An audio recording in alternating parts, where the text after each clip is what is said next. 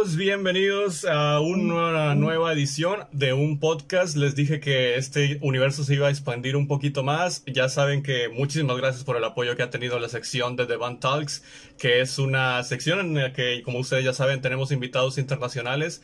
Pero ahora vamos a cambiar un poquito el giro. Creo que es muy interesante que nosotros conozcamos algo de los mundillos que hay y que a veces no conocemos eh, por diferentes otras cosas, más que es mejor conocer con opiniones eh, propias de cada uno de estos mundillos, me refiero. Por, por, ejemplo, este podcast va a ser muy interesante porque tenemos eh, planeado traer muchos invitados especiales. Por ejemplo, el día de hoy ya lo van a ver. vamos a tener un, programa muy especial con un invitado que es maestro, pero también vamos a tener invitados, por ejemplo, eh, de un deportista, puede ser un artista, puede ser un nutriólogo, un farmacéutico, un médico, todo para expandir un poquito más más el conocimiento. Como ya saben que por lo general en este canal tratamos de incentivar todos estos temas y todo, claro, evidentemente para todos ustedes y que se aumente un poquito más el conocimiento. Así que vamos a iniciar con este primer programa. La verdad estoy muy contento de tener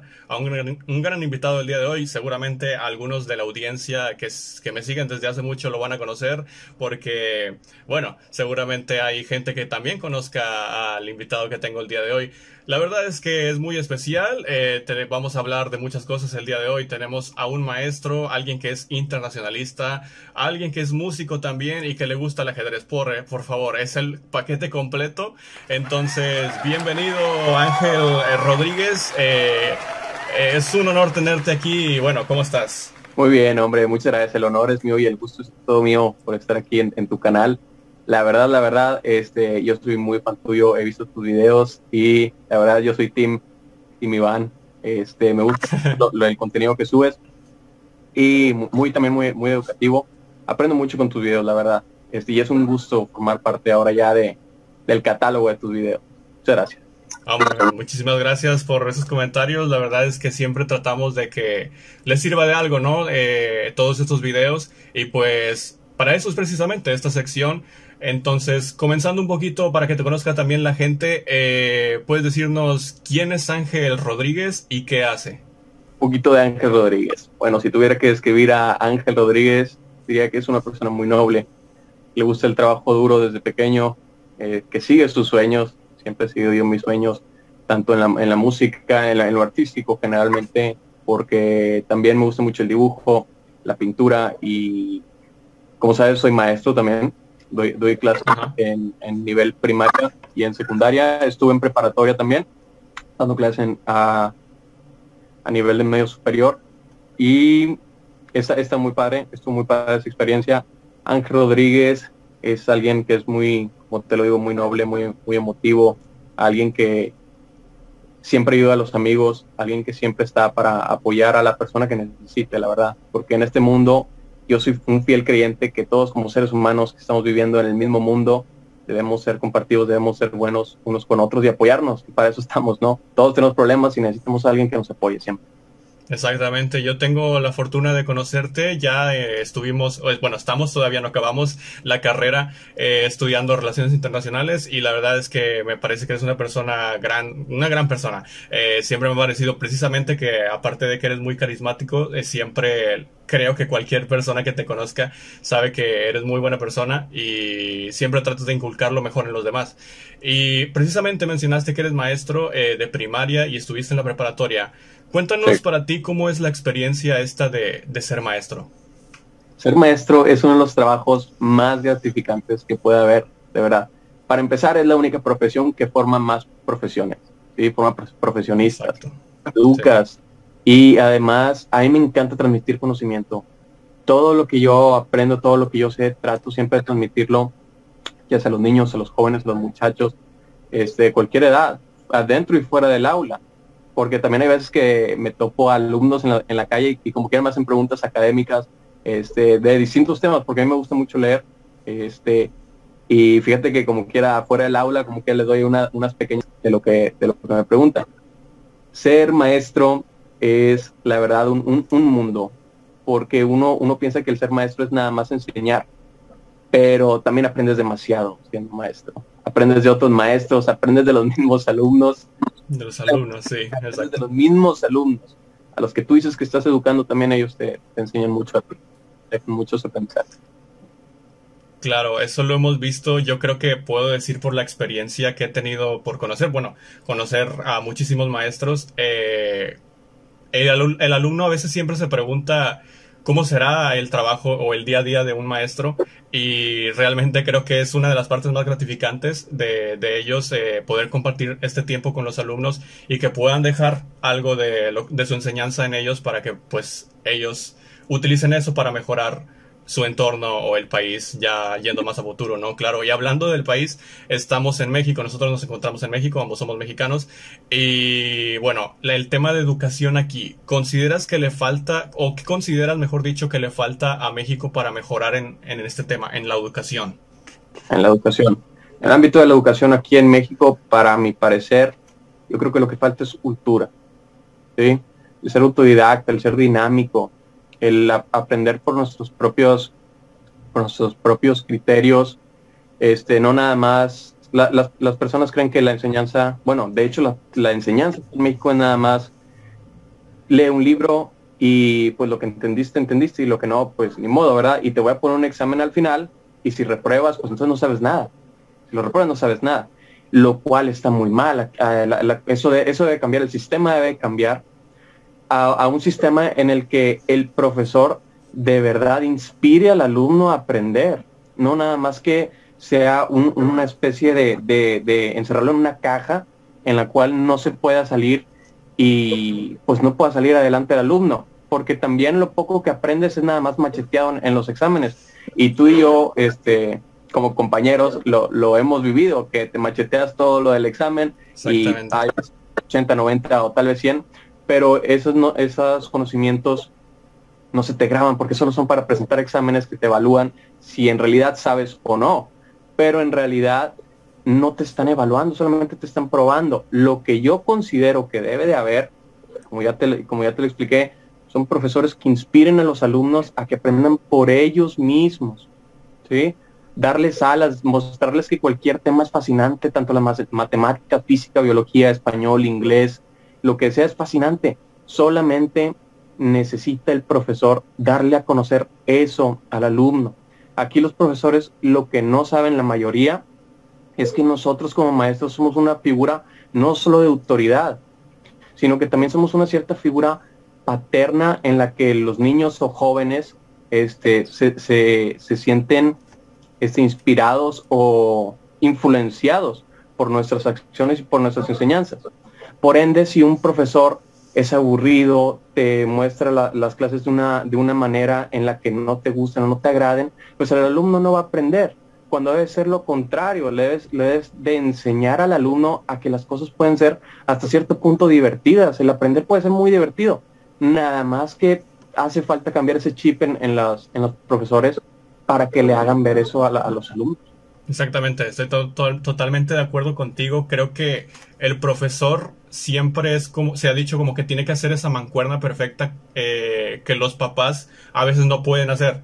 Y creo que la mejor manera es a, través de la transmisión de emociones o transmitir el aprendizaje con, junto con emociones para que, como tú mencionas, a veces siempre es, eh, o vemos testimonios de los niños, de cualquier estudiante que dice que las eh, mucha teoría, que ven mucha teoría, mucha teoría, y como tú dices, lo de los exámenes, que siempre es aprenderte esa parte para ese momento, pero ya después se te olvida. Realmente no, no vas a quedarte con ese conocimiento, sino que solamente se te inculca para pasar el examen, y con pasar el examen es prácticamente como que ya lo hiciste, ¿no?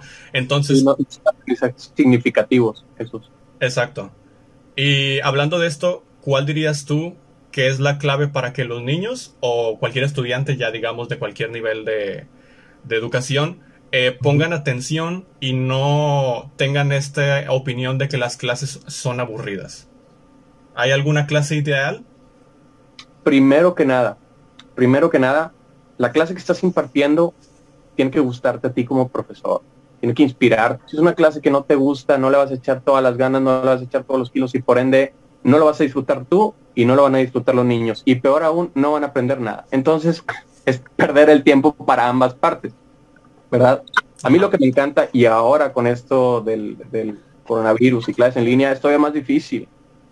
¿Por qué? Porque estás viendo cámaras, no, no, no estás en presencia con, los, muchachos, ¿verdad? Es mucho más complicado.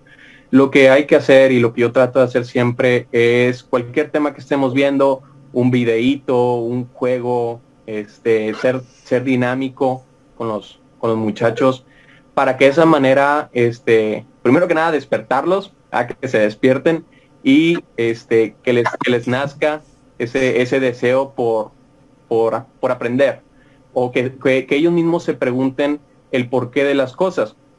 De hecho, mis clases generalmente siempre las termino con alguna pregunta para ellos, este, más que nada para que, que, piensen, este, que razonen eh, la, pregunta. Y ya al otro día ya, ya, me dicen, profe, aprendí esto, leí esto, este, muy buena pregunta, ¿sabe qué? No puedo encontrar la respuesta por tanto que pensé, este, pero no, no pude. Y entonces ahí ya compartimos, empezamos la siguiente clase compartiendo este, ideas y entonces también ya, ya es más, más platicadito, ¿no? Nadie quiere una clase en la que nada más el profe esté hablando. Un monólogo no sirve, los monólogos son políticos. Las clases deben de ser debates.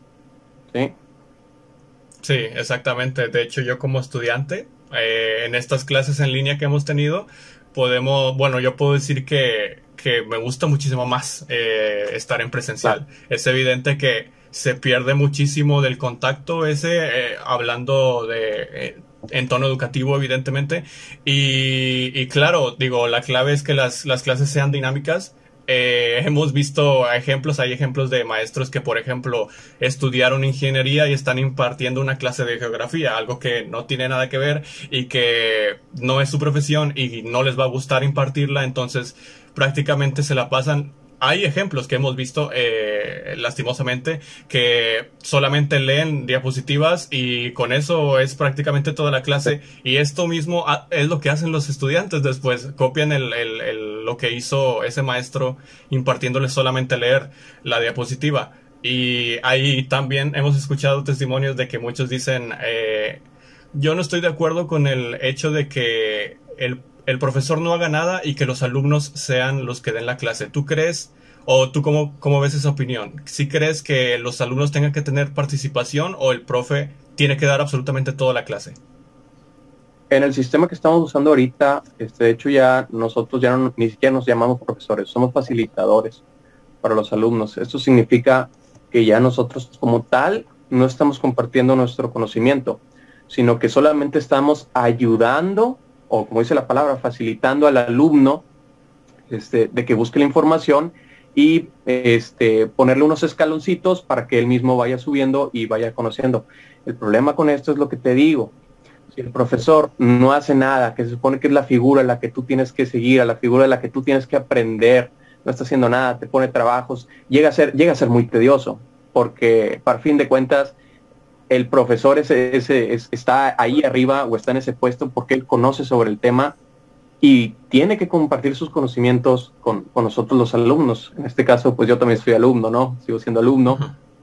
Este, y creo, creo la verdad que tiene que haber un equilibrio, como decía Aristóteles, los extremos son malos, no que el profesor solamente esté hablando o que el alumno tenga que hacer todo el trabajo, sino que un equilibrio este, en el mero medio, como te digo, como decía Aristóteles, en el cual haya, haya alguna, alguna actividad de ambas partes, como te digo, que sea debatir, que no, que no sean monólogos de ninguna parte, a nadie, a nadie le gusta eso, que, que debata sobre un tema y hacerlo interesante. Es, es una clase, hay, en una clase hay dos partes, el maestro y el alumno, y ambos tienen que participar para, para sacar las cosas adelante. De ninguna manera pueden sacar las cosas adelante si solo uno de, una de esas partes hace el trabajo. Claro. Y desgraciadamente aquí una de las partes es la que hace el trabajo. Sí. ¿verdad? Sí, eso es una de las cosas que tiene que, tiene que cambiar, evidentemente.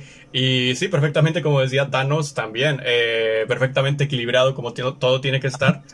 Eh, sí, estoy totalmente de acuerdo. Y ya para terminar con el tema este de, de los maestros, ¿cuál dirías que es el mayor aprendizaje que te ha dejado ser maestro? El mayor aprendizaje que me ha dejado ser maestro Fíjate, y, y, es, y es un poquito irónico, ¿eh? porque como maestros las personas tienden a creer que nosotros lo sabemos todo, que dominamos nuestro tema. pero pues no somos eruditos, es imposible que alguien sepa. Nadie es perfecto. Más se me ha quedado grabado en la mente y siempre me lo repito, es que uno nunca termina de aprender. Esa es la enseñanza, jamás terminas de aprender. Y entre más crees que sabes, más, más para abajo estás yendo, ¿verdad? Porque en realidad no, no, es un, es un mundo interminable. No, no vas a terminar de aprender nunca, aunque leas mil libros este, al, al, mes o, o a la semana, no vas a terminar de aprender nunca. Estoy totalmente de acuerdo y creo que eso también se puede aplicar en la vida. Es algo de lo más interesante que tenemos, que tenemos como humanos en la vida de que jamás vamos a terminar de aprender. Siempre hay algo más, siempre va a haber algo más. Incluso platicábamos a veces, o platico a veces con compañeros de qué pasaría si fuéramos jóvenes por siempre. Creo que inclusive así todavía, eh, perdón, todavía seguiríamos eh, aprendiendo muchísimo más y habría digo, no hay límites. Creo que soy de la idea de que eh, no hay límites en cuanto a, qué hay más allá. Y, bueno, hablando precisamente de esto de los aprendizajes, creo que esta es una pregunta que se ha repetido mucho en The Talks, en la otra sección eh, internacional, pero también aquí creo que es importante hacerlo porque es algo que marcó a estas generaciones y que va a marcar a todos los que vivimos esto de, la pandemia, del, virus 19. Eh, ¿Cuál dirías tú ¿Qué es el mayor aprendizaje que te dejó esta pandemia? El mayor aprendizaje que me ha dejado esta pandemia. ¿Cómo me estás haciendo filosofar, eh, Iván? ¿Cómo me estás haciendo? Eh, muy bien, me gusta.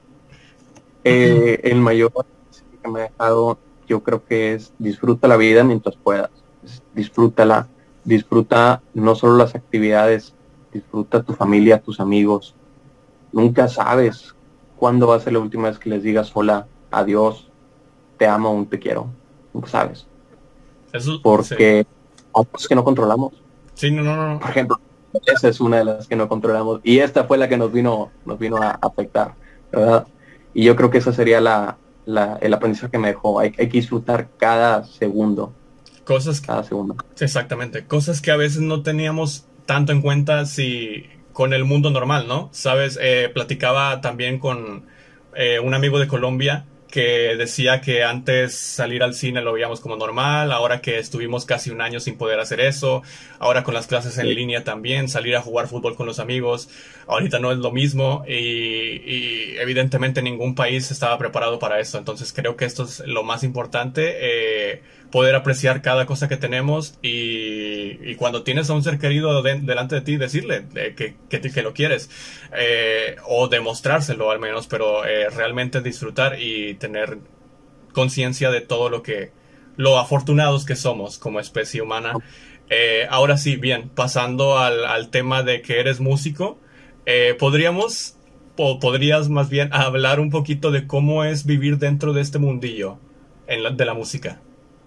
Ok, este es, es un mundo, es un mundo fantástico. A, mí me apasiona mucho la música desde pequeño. Toco, toco piano desde que tengo memoria y la verdad es un mundo muy bonito. No terminas de conocer gente, gente fantástica. Todos los músicos que he conocido son fabulosos, muy nobles, muy motivadores. Este, pero, pero ojo, aquí, aquí yo no vengo a echar mentiras, ¿eh? Estás de testigo, claro, claro es un mundo muy bonito, pero es un lado de la moneda. Es, el otro lado es que es un mundo muy difícil. Es un mundo muy, muy, muy, muy difícil. No solo porque hay mucha competencia, sino que porque no, no hay tantas eh, oportunidades como, como uno quisiera. A veces salen oportunidades y uno le agradece a Dios por esas oportunidades que, que se nos presentan pero es un mundo muy, muy difícil, sufrido también, es, muy sufrido, pero yo creo que si eres como yo, que te gusta perseguir tus sueños y hacer lo que te apasiona, es un precio justo a pagar por, por eso, porque subirte, subirte a un escenario, tocar, escuchar los aplausos de, las personas, no, no tiene precio, te lo juro que no tiene precio eso. Sí, no, está muy padre.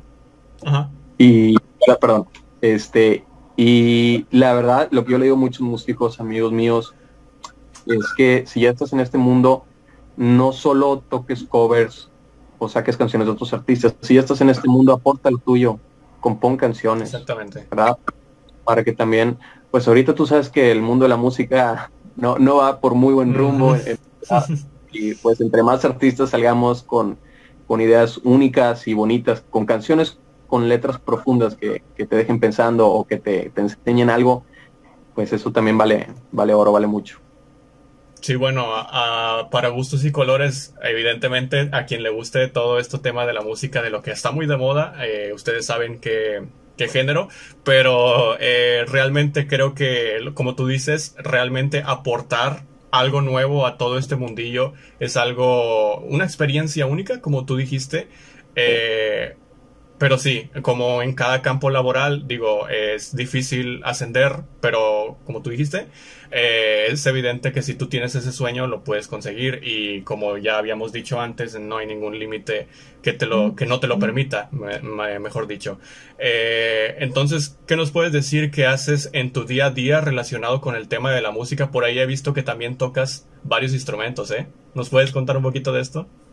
Sí, este, pues como te digo, la, la, la, música es mi pasión, me inspira mucho y día a día trato de tocar mucho la, la, guitarra, ensayar, pero aquí está, aquí está que yo, yo digo que es mi problema, la gente dice que no es un problema, pero a mí personalmente yo creo que es mi problema que cuando estoy agarrando un instrumento y me estoy haciendo y me estoy haciendo realmente bueno en ese instrumento, agarro otro.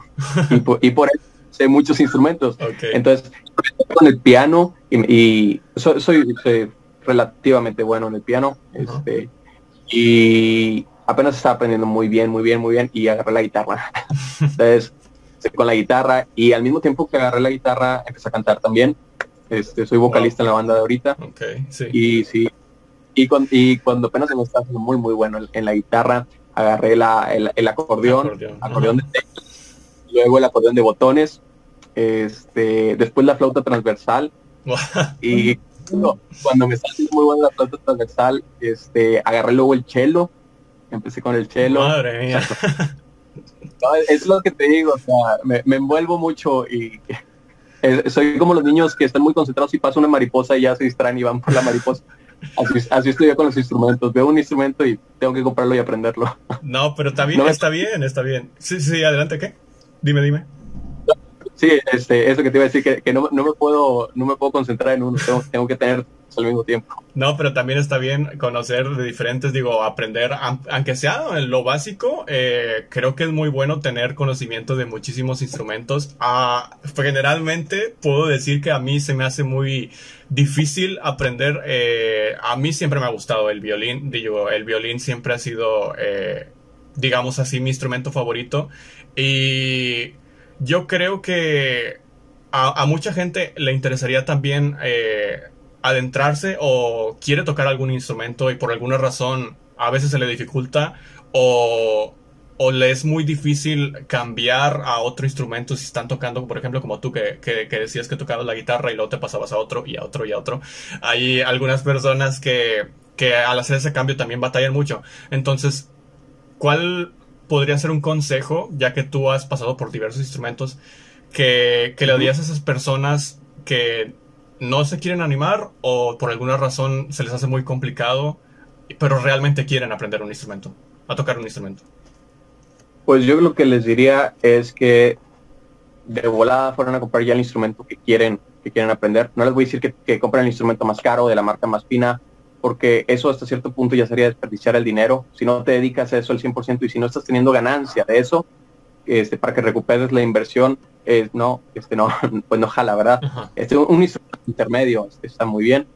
Y hay diferentes métodos. Si se te hace muy difícil la música, complicado, hay diferentes métodos de enseñanza, de aprendizaje, los cuales este, se adaptan a cada uno de, los, de las inteligencias múltiples que tenemos este, los seres humanos. En lo personal, yo les diría, este, porque así fue como yo aprendí todos los instrumentos, es que empieces sacando canciones que a ti te gusten, o con el género que a ti te guste, porque hay, eh, y esto lo he notado, en algunas instituciones educativas en, en ámbito de la música, tienden, tienen, tienden, perdón, tienden a encerrarte en un cuadro teórico de, de lo que es la música, y no te puedes salir de ese cuadro, eso es lo que yo he notado. Y entonces yo digo, si la música es un arte, por qué te están encerrando en un cuadro como si fuera una ciencia exacta, ¿verdad? Ajá, sí. Aquí, el chiste es que tú improvises con tu instrumento, que tú aprendas sobre tu instrumento y, pues que tú compongas en tu instrumento. Que no sepas teoría o que, o que no tengas estudios sobre tu instrumento no significa que no puedas empezar a componer o a jugar con las notas de tu instrumento, ¿verdad? Pero como yo les digo, hay diferentes métodos. El que yo usé, no tengo idea cómo se llame, pero es sacando canciones que a, que a mí me gustaban, ¿sí? Porque ves, este, estás con la canción que te gusta, ves que sí estás aprendiendo, aunque no la estás tocando igual, pero estás aprendiendo cosas que a ti te gustan, no te las están imponiendo. Cuando te imponen cosas, pues no, no, no funciona muy bien cuando te imponen cosas, este se hace tedioso, pero con cosas, eh, con, con, canciones que a ti te gustan, créanme, van a aprender muy, muy rápido. Sí. Y es algo que lo relacionamos ahorita con la educación, ¿no? Que tienes que impartir o aprender lo que a ti te gusta y evidentemente si, si estás haciendo esto, lo que a ti te gusta, eh, creo que vas a tener un, un, plus extra en cuanto a si ya se te hacía difícil, te va a gustar y vas a, a avanzar más rápido, digamos. Además, uh, quería tocar el tema de que tú tienes o eres parte de un grupo. Eh, tienen un video muy interesante en YouTube, de hecho, ¿Puedes decirnos cómo se llama la banda y cómo es el proceso de, gra de grabar perdón, este tipo de videos? Porque, uy, es un video que es muy bueno. Yo lo, yo lo vi y creo que se lo voy a recomendar a todos los que están viendo este podcast. Y también, obviamente, el link a tu canal eh, o el link más bien a la banda eh, va a estar en la descripción de este video y también el link a ese video. ¿Cómo puedes describirnos eh, este tipo de proceso al grabar este, este tipo de videos? Pues mira, primero que nada la, banda se llama Tabú, este, el que quiera seguir. Y cómo es el grabar este, eh, este tipo de videos. Los videos musicales, disfruto mucho de hacer videos musicales, hemos hecho varios y algunos nos los han tumbado por cuestiones de copyright y todo eso. Sí, sí, entiendo muy bien esta, esta canción estuvo muy padre porque todos nos sentamos, este, toda la banda nos sentamos, sacamos una libreta, vimos cuánto duraba la canción que íbamos a tocar y en base a esa duración íbamos este, dividiendo las acciones que cada uno iba a hacer. Entonces era un cálculo, tan, o bueno, mejor dicho, fue un cálculo tan preciso que dijimos, por ejemplo, tú Ángel vas a ir a caminar y te vas a sentar en la mesa y vas a hacer pues lo que sea, vas a sacar tu reloj o lo que sea. En eso tienen que ser siete segundos, ni más ni menos. Siete segundos exactos que pueda salir la toma y, que todo vaya congruente a la canción, ¿no? Sí. Entonces tenía que salir siete, siete segundos, perdón, y luego en lo que él llegaba y también se sentaba son otros tres segundos. Entonces era, fue, muy, fue muy canalizado todo. E, es el primer video que hacemos tan, tan estructurado. Está muy padre porque la canción es la del padrino. Entonces, el proceso es primero te sientas con tus amigos y dices y les preguntas, ¿qué te imaginas haciendo en este video, en esta canción? ¿Qué es lo que se te viene a la mente? Entonces ahí es una lluvia de ideas. Yo me imagino, este, pues no sé, caminando en un traje, este, y, e irle a cobrar a una persona, o, y luego salió el tema de, pues jugar póker, ¿verdad? Ah, bueno, jugar póker está, está muy padre. Este, y, así van haciendo la idea, entonces ya sacamos la, libretita. Ese video, en el, en el día de la grabación, ay Dios mío, tardamos 12 horas. 12 horas. 12 horas. Y me, acuerdo que al principio las primeras horas está muy padre, porque también lo, logramos en un restaurante italiano aquí muy famosito de Santiago. Y estuvo muy padre, que conoces y, ¿verdad? Sí. Pero ya en la, en, la cuarta hora, quinta grabación, como que ya no lo empieza, ya no lo empieza, a disfrutar, ya es un poquito más tedioso y ya pero pues tiene que salir y tiene que salir, tiene que salir. Entonces le echas todos los kilos y al final ya cuando sale el video completo sabes que valió la pena cada segundo que estuviste Exactamente. Es justo. Eh, es un arte, ¿no? Dirías tú que es un arte crear este tipo de videos. Sí, sí, sí, sí, sí. Eh, realmente yo vi el video, me encantó. Eh, los felicito, hicieron un grandísimo trabajo. Y, y, realmente se lo recomiendo a todos los fans del Padrino porque realmente creo que les va a gustar. si pudieras decir o hablar un poquito de futuros proyectos que tengas tú en la música, eh, ¿Puedes hablarnos o cómo te puedes visualizar en este 2021, en, en este ámbito? Creo que sí. Este, les voy a dar nada más ahí unos, unos pequeñas noticias. claro. Que vienen, tres cosas muy grandes. Vienen tres cosas muy grandes. La primera es que le vamos a hacer un video musical a una canción que lo compuso el guitarrista de la banda, Miguel. Este, y es una canción muy bonita. Este, se, me imagina de los años, como componían en los años 80, en los años 90 tal vez, bandas muy famosas. Uy, ojito, aquí es este, exclusiva esto, ¿eh? Este, aún no voy a decir el género. Y este, ya estamos teniendo, ya como te digo, estamos con la libreta otra vez ya dividiendo los tiempos de qué vamos a hacer cada quien. Estamos a nada ya de grabarla. Primero tendríamos que ir al estudio de grabación y luego ya ahora sí el video musical. Eso es la primera cosa que se viene y la verdad estoy muy emocionado. Es una canción muy bonita. Y la segunda es otro video musical, pero ahora sí es un cover, ¿sí? Pero es de una película también Marino y ese también va a estar, pero fantástico. Y la tercera que también estoy muy, muy emocionado, es que vamos a hacer otro video musical, pero esta vez con un artista invitado. Y no es solamente un artista invitado, es un maestro eh, internacional. ¿sí? ¡Wow! Es un maestro internacional, acaba de ganar, eh, antes de todo esto del COVID, ganó unos concursos, me parece que fue en Italia, de música, y no solo un concurso, sino un concurso de composición. Él compuso la pieza, la presentó y ganó el concurso y estoy muy, muy, muy este, orgulloso de, pues, de ese proyecto. Este, todavía lo, estamos planificando y eso si bien es muy, muy, muy grande. Me siento muy afortunado de conocer al, gran maestro. No voy a decir su nombre porque también quiero que sea sorpresa. Claro, claro, no, no, no. Eso es lo que, un poquito de lo que se viene más hype todavía, ¿no? Ya, me tienes aquí hypeado también. Ojalá que les vaya muy bien en todos esos proyectos. Eh, de verdad, todo el éxito del mundo. Creo que tienen muchísimo potencial para crecer como, como el grupo que, que son. Y pues, bueno, ahora pasando un poquito a otro tema. Eh, somos, tú y yo lo sabemos muy bien, internacionalistas. Internacionalistas, que creo que es un concepto que ahora, hoy en día, va a tomar muchísimo más importancia. Creo que es una de las carreras no sé si decir más competitivas en cuanto a que siempre eh, muchas, muchas personas quieren eh, pues entrar a esta carrera.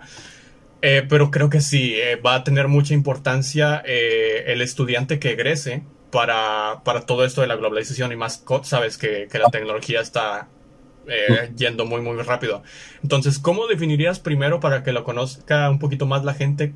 ¿Cómo es el perfil y qué es ser un internacionalista para ti?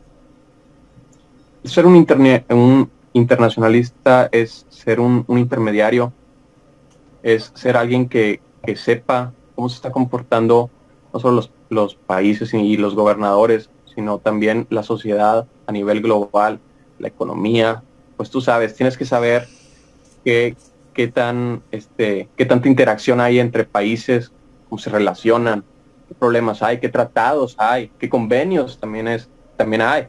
Ahora, no solo eso, sino también este, informarse al mismo tiempo de lo que está pasando en tu propio país. Muchas personas, y te lo digo de verdad que son compañeros míos, se enfocan en, ver este, problemas o cosas que están pasando en otros países de Europa, por ejemplo, Francia, Italia, este, Inglaterra, o potencias, eh, Estados Unidos, Rusia, y pues se centran tanto en esos países que ya no están viendo los problemas que tenemos en nuestro propio país. y para mí ser sobre tu país primero, para luego ya poder a los demás, ¿no? O sea, primer, primero arregla tus problemas y luego ahora sí arreglas el de, los demás. E, es, es, un equilibrio muy raro el ser internacionalista porque tienes que ser, ah, tienes, tienes que ser frío este, a, la, a la hora de pensar para resolver problemas, pero también necesitas compadecerte este, y pues echarle la mano a los que lo necesitan, ¿verdad? Ver, de ambas partes. No, no puede ser todo corazón este, siendo internacionalista porque no, no, no, no les va a convenir tanto a, o a tu país o a tu bloque en, el, en el que pertenezca, ¿verdad? Ya sea bloque económico, este, pero tampoco puede ser muy frío, porque al fin y al cabo todos somos personas y todos necesitamos ayuda y claro que todos queremos progresar. Ningún país tercermundista quiere ser tercermundista este, o en vías de desarrollo no quieren ser vías de desarrollo, todos quieren, todos quieren salir adelante, ¿verdad? Y, pero pues tampoco les puedes dar, desgraciadamente no les puedes dar todo, este, pero sí, sí, sí, es, es, un tema muy, muy complejo en el cual hay que buscar el equilibrio para poder, para poder salir adelante entre todos, ¿verdad? Exactamente. Creo que esta es... Sí, perdón. Perdón, este, que te decía que los problemas como que nunca se van a acabar, desgraciadamente. Ah, sí, exactamente. Es como que siempre va a haber un bien y un mal, ¿no? lo, que lo que muchas veces se, se suele decir. Pero eh, sí, creo que es una de las carreras más nutridas y eh, realmente por esto de lo que dices de que se sabe mucho eh, internacionalmente de cualquier país, de los bloques, de los tratados, de muchas cosas, pero sí es como que a veces nos olvidamos de, de nuestro propio país y creo que si vas a desviar tanto la atención en las demás potencias, pues tratar de agarrar lo mejor que hacen ellos para implementarlo en tu país.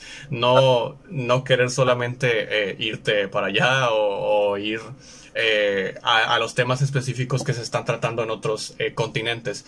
Pero, ¿qué dirías que es lo más, lo, lo, que más se aprende en esta carrera? Lo, así, la, la clave que más se aprende para mí, para mí es la cultura, la cultura de otros países, de otras regiones y la historia. También es algo que se aprende demasiado en esta carrera. Y de hecho la historia, a mí me encanta la historia y para mí es muy importante aprender de, historia porque pues, tú sabes que la, historia tiende a repetirse y para, para evitar que se repita hay, hay que conocerla, ¿verdad? Y te digo de cultura porque pues tú sabes que tenemos varias materias en, la, en las que estudiamos este, la, la, ética en sí, la ética en sí, pero la ética es muy, muy, muy subjetiva, dependiendo del, continente, dependiendo de las regiones, la ética que se maneja. Aquí lo que para nosotros es ética o es algo socialmente aceptado, en el otro lado del mundo probablemente de hecho se considera mala educación. ¿Verdad? Entonces, pues conocer mucho sobre la, sobre la cultura de, la, de las personas de las diferentes regiones, de los diferentes continentes, países, estados, bla, bla, bla, bla, bla, ¿verdad? Etcétera, etcétera.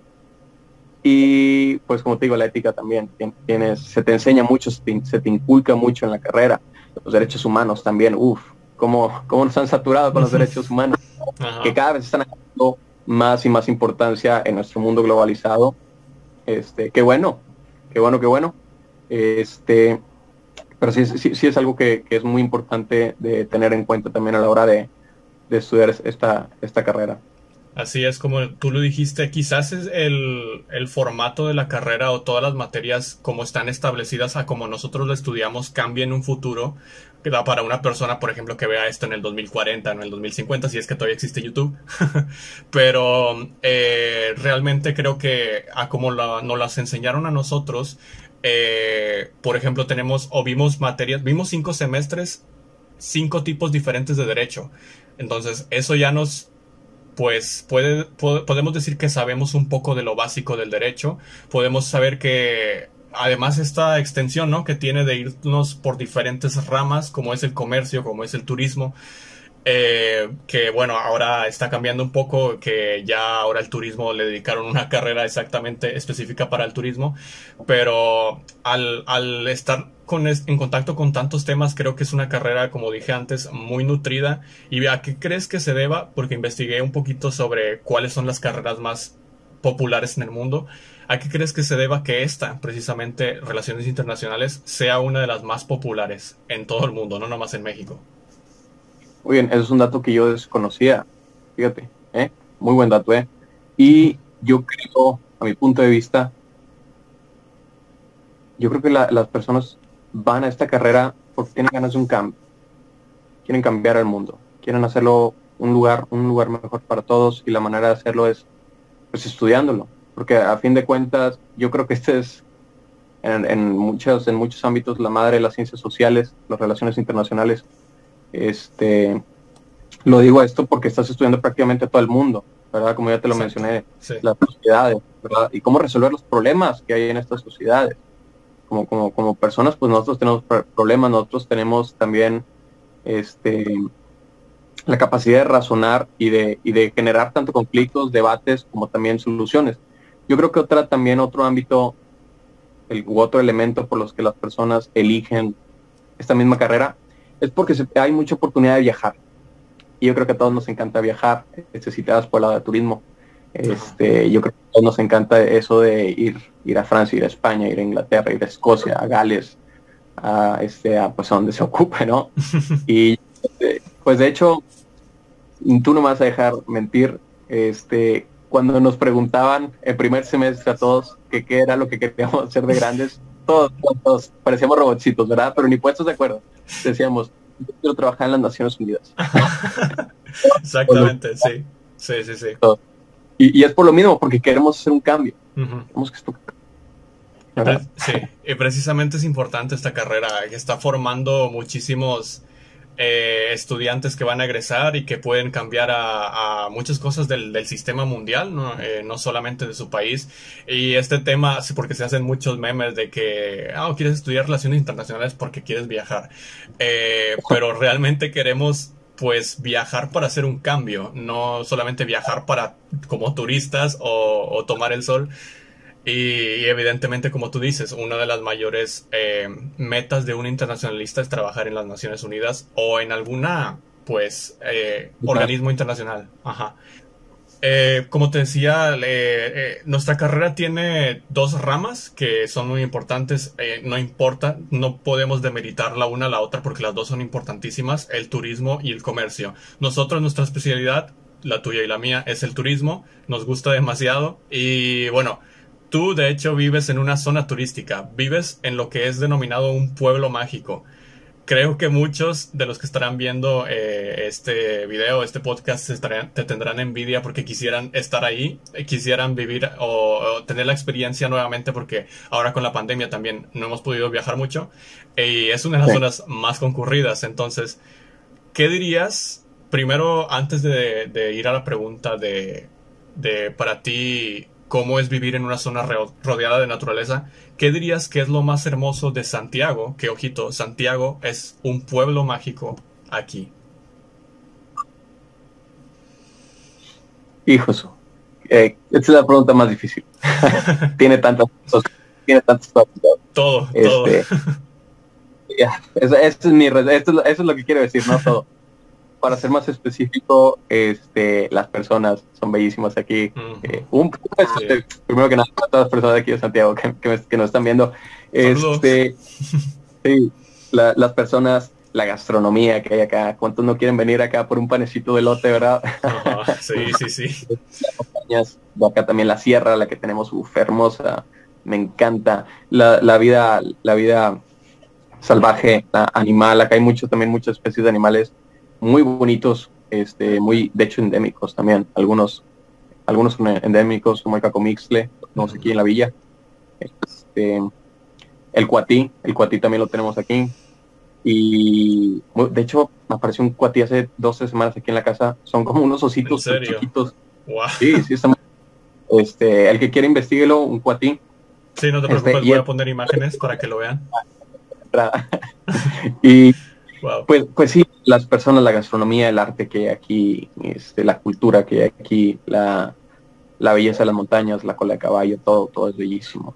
Y además aquí como no, hay tanta luz, como se podría decir, en, en, en, otros lados como en Monterrey, este, aquí las estrellas en las noches se ven bellísimas. me, encanta. Sí, sí, sí, yo tú, he tenido la fortuna, la verdad es que, eh, digo, en un mundo normal, sin pandemia, es como que y iba unas dos veces al año, quizás, pero realmente cada que iba era como que, uff, momento especial, hora de marcar la fecha porque Santiago es realmente de lo más hermoso que he conocido en mi vida. Y hay una, una zona que se llama el Manzano, de hecho, esa zona es brutal, o sea, a mí siempre me ha gustado ir ahí y tengo ganas de volver. Eh, no, ahorita no hemos podido por, la, por eso de la pandemia, pero ahora sí quería hacerte la pregunta porque hay muchas personas que dicen, para mí es mejor vivir en la ciudad, para mí es mejor vivir en un pueblo, o, eh, bueno, cada quien puede tener su opinión sobre esto, pero para ti, ¿cómo es vivir en una zona rodeada de naturaleza? Pues fíjate que yo tengo, como tengo la fortuna de vivir aquí, este, y papá también es de aquí, nos inculcó mucho a mi hermano y a mí, este, el amor por esta misma, por la naturaleza, y pues el, poder ir a ríos, a lagos, este, o ir a caminar al bosque, eh, son experiencias que para mí, gracias a Dios, pueden ser cotidianas. Y yo, si yo quiero, pueden ser cotidianas, ¿verdad? No lo hago cotidiano porque tengo cosas que hacer, ¿verdad? Pero podría ser cotidiana el, el yo irme, como tú dices, al manzano a caminar, ¿verdad? Este, Y es una, es una experiencia muy bonita vivir aquí, por eso mismo, porque te digo que tenemos unas vistas también fabulosas. Otra cosa también, este, me encanta este, del, del, hecho de vivir aquí en Santiago, me encanta el ver las personas de Monterrey que para acá, todos son bienvenidos, saben que todos son bienvenidos acá, este, que, que vengan, ver, ver rostros este, desconocidos, que vienen y sabes que ellos vienen a divertirse, este, que vienen a pasarla bien con sus familias, con sus amigos, eso también me gusta, ver, ver mucha actividad. Ahorita desgraciadamente pues no se ve por eso de lo de la pandemia, ¿verdad? Pero como me encantaba ver esas, este, la muchedumbre, ¿no? Yendo a la sierra, yendo a la plaza principal, este, comprar un helado, es como de película, como de película. Los sonidos de los go-cars, ¿no? También, o sea, que he visto muchos que, que se animan a esa actividad. Y hay muchas actividades. Realmente Santiago es un destino turístico que 100% recomendado. Seguramente estaré poniendo imágenes para los que no lo conocen. Y eh, bueno, realmente para ya casi terminar esta primera edición del podcast, también mencionamos desde el principio y creo que tú y yo somos muy fanáticos de este deporte, juego. ¿Te gusta el ajedrez? ¿Qué, me encanta, ¿Qué es para ti el ajedrez? Ay, Dios santo de la vida. Sabes que no, es lo más difícil. Ya, es lo más difícil. Eh, ¿Qué es para mí el ajedrez? Bueno, de hecho, muchas, muchas personas me, me, dicen a mí que no es un deporte y lo lamento, pero sí es un deporte, amigos. sí, exacto. Eh, ejercitas el cerebro. Mm. Este, yo creo que es, que es lo más importante. Lo más importante, sí, de hecho. Este, para mí es un deporte muy, muy enriquecedor. Aprendes demasiado. Eh, y no solo en el tablero, te hablo de en la vida cotidiana, te sirve, sirve mucho porque en, en el juego te, te, enseñas a ser paciente, primero que nada, a ser un buen estratega, al conocer bien los movimientos que vas a hacer y lo que el oponente también te va a contestar, porque es un juego de dos. Eres tú y eres el oponente, tú no estás jugando solo, él también te tiene que contestar. Entonces también para la vida real eso te, funciona demasiado, porque no solo estás pensando en lo que tú, en, tu galaxia, como dirían, sino que también estás al tanto de lo que puede pensar la otra persona, de lo que puede sentir, dependiendo de lo que tú digas, ¿de acuerdo? Porque también esto es una manera en la que yo veo la vida. Este, lo que yo diga, este, ya sea bueno o malo, es como mover una pieza en el ajedrez, ¿verdad? Puede ser un movimiento muy bueno, puede ser un movimiento malo, le puede afectar. Y él también, o ella, me va a contestar algo, lo cual puede ser bueno o malo. Entonces es, como una partida de ajedrez las conversaciones y en sí el mundo también. a mí en lo personalmente me gusta verlo de esa manera. Entonces siento que entre más conozco ajedrez, más conozco de alguna manera el, mundo, ¿no?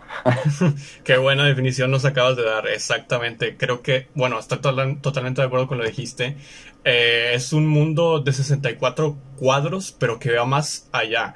De hecho, eh, muchos conocerán nos probablemente muchas personas eh, lo conocieron aún más o se acercaron más a este mundo gracias a la serie de Queen's Gambit, que bueno, increíble, serie es totalmente 100% recomendada, aunque no te guste el ajedrez seguramente te va a gustar. Eh, y hay una frase ahí muy bonita que dice la protagonista, realmente no me acuerdo cómo, cómo es, pero que dice que realmente el ajedrez no, no, no, no tiene que ser, no, no recuerdo la palabra que utiliza, pero no tiene que ser tedioso, sino que también puede ser hermoso porque realmente como tú lo dijiste, como lo relacionaste con la vida, eh, cada movimiento juega algo fundamental en la partida y lo han utilizado muchos eh, autores, muchas películas como referencias, eh, estos movimientos que hay en el ajedrez o este tema psicológico, ¿no? Que también a veces hay dentro de una partida. realmente, ojalá que podamos echar una partida cuando termine esta pandemia, que nos veamos. Sí, realmente eh, sería interesante y bueno, ¿por qué no? Quizás en algún futuro traer ajedrez para el canal, ¿eh? Ojito, ojito con esto. y pues bueno. pues bueno, realmente me ha gustado muchísimo esta charla que hemos tenido, eh, el primer podcast. Realmente, y ya para decirles un poquito a la gente, este, estos podcasts, o realmente me, me gusta más llamarlos como mini podcast, van a ser un poquito más cortos que los internacionales quizás. Y aquí realmente vamos a, ir a, los temas que, que, como les dije, son de diferentes mundillos que nos interesa conocer. Y pues para finalizar un poquito, Ángel Rodríguez, ¿qué dirías? Eh, un mensaje, porque son dos de tus eh, ámbitos eh, que manejas mejor o que, bueno, ¿cómo decirlo? Dos de tus ámbitos que, que hablamos en este podcast. Un mensaje para todas aquellas personas que quieran entrar al mundo de la música o, o que quieren dedicarse a ser maestros. Se los voy a contestar con otra pregunta, ¿de acuerdo? Adelante, adelante. La pregunta. ¿Qué están esperando? es sencillo. Es un mundo bellísimo en el cual tienes mucho que ganar y poco que perder. Te gustan las artes, si te gusta compartir el conocimiento, ¿qué estás esperando? Estamos esperando todos con los brazos abiertos. Somos una comunidad gigante que prácticamente se extiende a lo largo de todo el mundo y pues nos encantaría recibir a todos los que estén este, deseosos por aprender la música o por ser un maestro o maestra. Ahí está, esa es la respuesta. Ven el aprendizaje que siempre nos dan esto, que están esperando. Realmente esto puede aplicar para cualquier ámbito que ustedes quieran adentrarse, a cualquier mundo. Anímense, es realmente lo que muchas personas tienen miedo a hacer, que es dar el primer paso. Pero una vez que lo des, realmente va a valer absolutamente toda la pena. Muchísimas gracias Ángel Rodríguez, realmente disfruté muchísimo esta charla y bueno, eres parte de este canal, este canal es tuyo, es canal de la gente y voy a dejar en la descripción, claro, las redes sociales a, tu grupo y pues bueno, muchísimas gracias por estar aquí y sabes que eres bienvenido siempre. Muchas gracias. Estoy, la verdad, muy feliz de haber estado aquí. Me siento muy honrado. Este, como amigo también. Me siento muy afortunado de tenerte como amigo, de poderte llamar este, a mi amigo, mi hermano. Tú sabes que siempre vamos a estar para lo que se ocupe. Muchas gracias. Te voy a seguir este, siempre hasta el fin del mundo, hasta donde tú me lo pidas, ya sabes, compadre, aquí estamos. Muchísimas gracias, hermano, ya sabes que esto es recíproco y gracias también a toda la gente que pudo ver este podcast, este episodio número uno del IA Podcast. No significa inteligencia artificial, son mis iniciales.